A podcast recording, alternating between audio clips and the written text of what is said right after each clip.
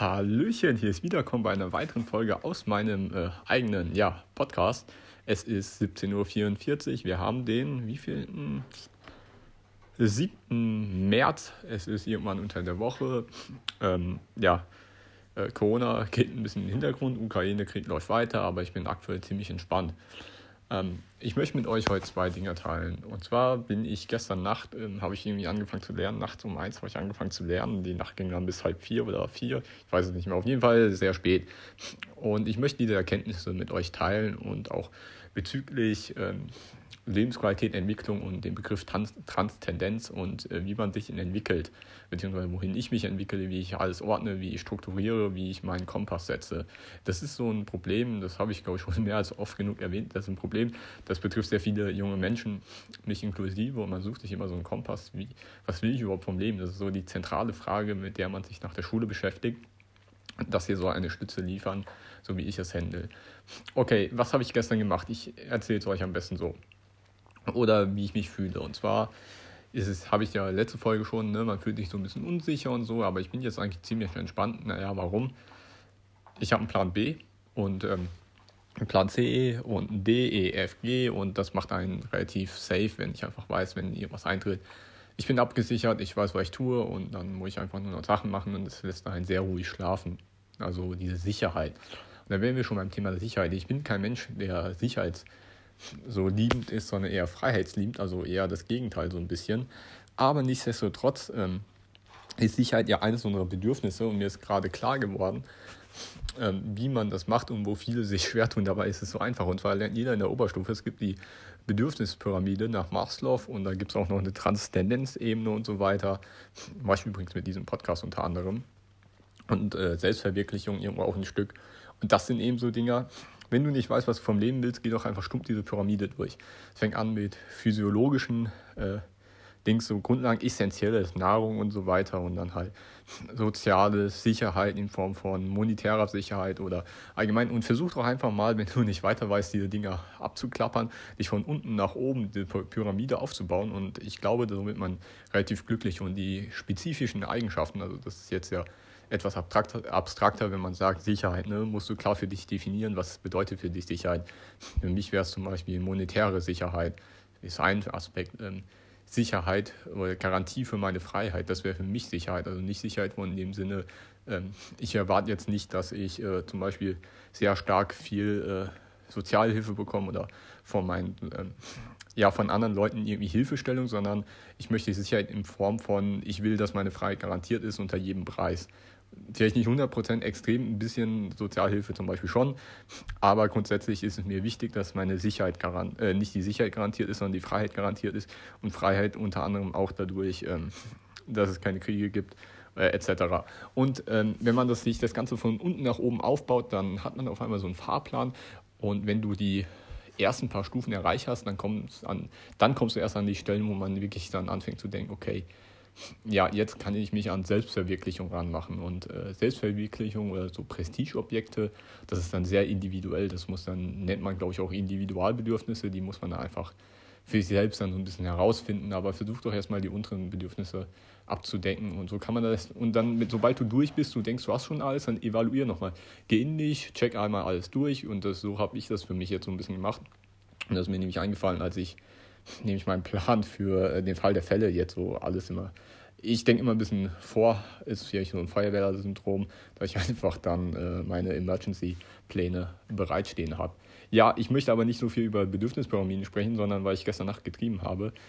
Und äh, ja, gestern Nacht, anders als alle anderen, die vielleicht schlafen oder sonst was machen, lese ich mir halt Wikipedia durch. Wikipedia ist ein super Ding. Ich habe mir Instapaper geholt. Äh, dadurch gibt es einen Dark Mode und so weiter. Auf dem iPhone kann man auch auf Dark Mode umschalten, deswegen ist es ein bisschen angenehmer fürs Auge. Ich finde die Essenz vom Ganzen, ich wollte mich mal mit Mathe beschäftigen. Ne? Meine Freundin ist schon schlafen gewesen, ich wollte auch langsam zu Bett kommen. Da denke ich mir, okay, lernst nochmal Mathe, weil ich muss sowieso ein paar Mathekenntnisse nachholen. Und da habe ich mich aber, wir haben vorher diskutiert, weil sie gefragt hat, was ist denn so Unimathe, weil sie keine Mathe im Studium hat und ähm, diese Frage hat mich beschäftigt.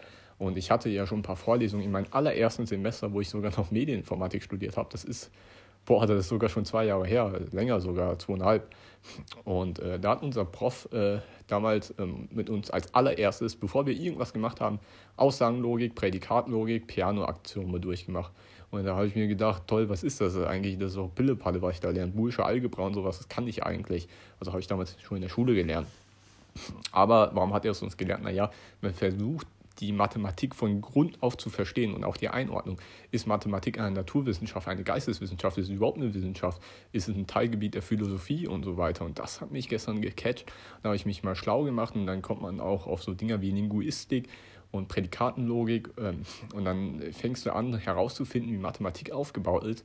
Und äh, das Ganze hat mich sehr fasziniert und ähm, man stellt auf einmal fest, äh, die Welt ist doch eigentlich, ähm, ja, es steckt sehr, sehr viel dahinter und man lernt immer nur das, so die Oberfläche davon. Also in der Schule fängst du an direkt mit Addition, ohne vorher zu verstehen, was Zahlen überhaupt sind. Also Pianoaktionen sollte man meiner Meinung nach in der ersten Klasse lernen. Das hat mich damals schon ziemlich hart getriggert. Ich wollte es immer wissen.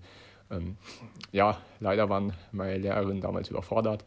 Ich glaube, äh, ja, keine Ahnung, man versucht es kindergerecht zu machen, ich halt diesen pädagogisch aufgeblähten Dings für ähm, ja, relativ schwach. Man sollte direkt mit Wissenschaft anfangen. Also Piano-Axiome, Aussagenlogik und ähm, Prädikatenlogik, das sind so die Grunddinger und später kann man dann halt hingehen und nicht dieses, ja, wir rechnen jetzt hier irgendwie mit ähm, Händen und was weiß ich, da alles Blödsinn, macht das direkt wissenschaftliche Lösungsmengen angeben und so weiter und auch formal, wie man es richtig hinschreibt und nicht dieses doppelt unterstreichen, das finde ich absolut dämlich. Klären, was ein Algorithmus ist. Schriftliches Multiplizieren ist ein Algorithmus. Ich will mich nicht über das Schulsystem aufregen, da würde ich mich sonst verrennen. Was ich sagen wollte, es steckt sehr viel mehr dahinter, als man denkt, auch zum Beispiel in Informatik merkt man erst, wenn du Informatik ähm, studierst, so was eigentlich dahinter steckt, was alles für Prozesse passieren müssen. Also von der Hardware-Ebene, von Bits und Bytes über irgendwie so äh, Logikgatter bis hoch zur Ebene, dass du irgendwas auf dem Bildschirm siehst oder über Sprachsteuerung, äh, sowas wie Siri hast, das ist schon sehr faszinierend. Und wenn du anfängst, immer mehr und mehr zu verstehen, dann öffnet sich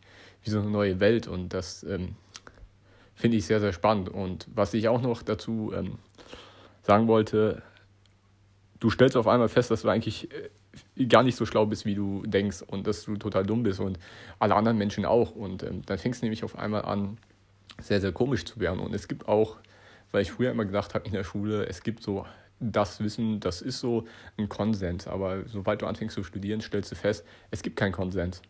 Also innerhalb der Wirtschaftswissenschaften gibt es zum Beispiel keinen Konsens. Es gibt verschiedene Schulen. Es gibt die Frankfurter School, die Austrian School, die Freiburger Schule, die Chicagoer Schule, also Cambridge äh, School, also verschiedene Wirtschaftsschulen, die verschiedenes lernen. Und so ist es auch in der Philosophie und in vielen anderen Dingen. Und auch in der Informatik. Gut, da gibt es schon so ein bisschen Konsens, aber zum Beispiel Composition of Inheritance ist auch so ein Prinzip.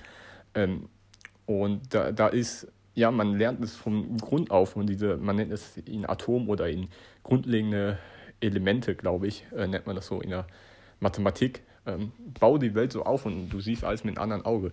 John Stuart Mill, übrigens auch ein äh, britischer Philosoph, äh, beschreibt es, glaube ich, als, ähm, ich erzähle jetzt ein kurzes Gleichnis, und zwar es gibt ein äh, Schwein und das ist glücklich, es frisst den ganzen Tag, aber es ist nicht in der Lage, zum Beispiel ähm, Shakespeare äh, zu genießen. Ne? Und natürlich wird jeder sagen, okay, Shakespeare, das ist ja ein Genuss und das ist äh, sehr wertvoll und sowas, wenn man das so, aber für die meisten werden sagen, okay, Shakespeare, schön und gut, aber sie sind nicht in der Lage dazu, das so davon glücklich zu werden. Und ähm, das ist wie ähnlich wie in der Musik. Du, du wirst erst dadurch glücklich, wenn du dich damit befasst und ähm, sozusagen einen Skill unlockst, will ich so sagen. Also es gibt mehrere Ebenen, Ordnungen, wenn man so will. Das wird wieder sehr, sehr abstrakt, ich weiß. Ich versuche es ein bisschen mal äh, mehr ja, simplifieren. Äh, ja, mein Englisch kackt wieder um. Was ich auch sagen will, es äh, schaltet sich immer eine Ebene nach der anderen frei bei mir und ich stelle auf einmal fest, wie wenig ich eigentlich weiß und wie viel ich eigentlich lernen will. Und das hat mich jetzt so ein bisschen gecatcht und äh, das wollte ich mit euch teilen. Und so stellst du auf einmal fest, wie viel du noch lernen musst. Und so ergibt sich auch so ein gewisser Kompass.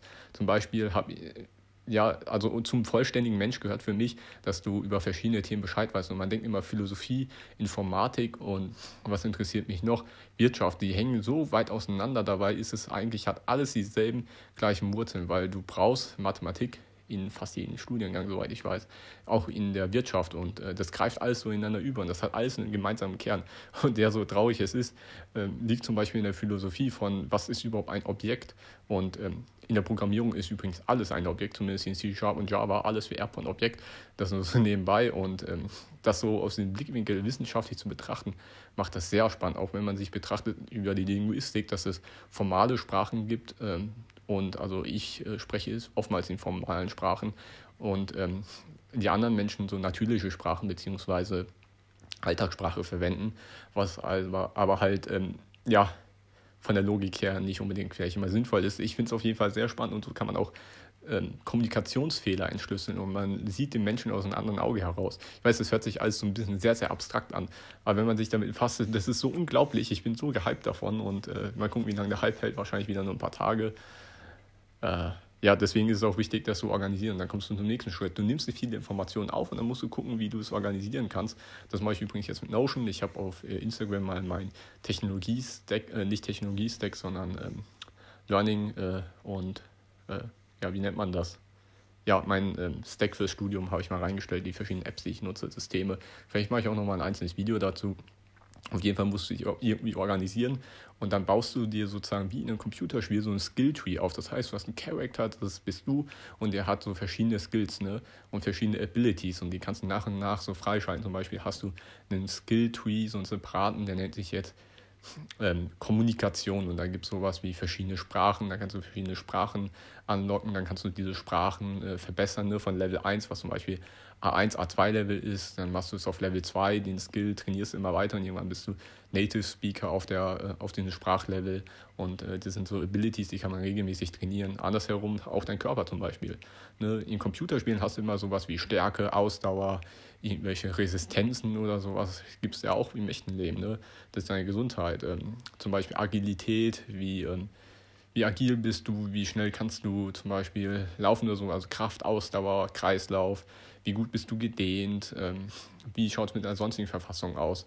Ähm, und das sind so Dinge, da kann man entsprechend drauf achten. Oder auch, was die Ernährung spielt auch eine Rolle da ein. Und wenn du dir den Menschen so da, dich anschaust und dann feststellst, wo müssen Skills ja und du das Ziel hast, du willst ein vollständiger Mensch werden oder versuchst deinen Charakter zu äh, max zu skillen, äh, dann äh, ja, entsteht auf einmal so eine ganz eigene Dynamik und da entsteht ein Fahrplan und das passiert bei mir immer nach und nach. Ich habe es vielleicht noch nie so visualisiert, das muss ich vielleicht mal machen, äh, mir mal wirklich wie ein Computerspiel so ein äh, ja, wir nennen das so ein Menü mit verschiedenen Skills, wo man draufklicken kann und Skilltree und zuerst muss ich diesen Skill freischalten, damit der nächste frei wird und äh, mit so Stats wie, äh, keine Ahnung, äh, Hitpoints und ähm, diesen, wie viel, äh, es gibt ja so Werte wie Stärke, Ausdauer, Geschicklichkeit, wovon ich wenig besitze, Intelligenz und sowas. Und da kann man das einfach mal so machen, dann versuchst du halt immer weiter aufzuleveln, dann siehst du auf einmal, das bahnt sich einen Weg.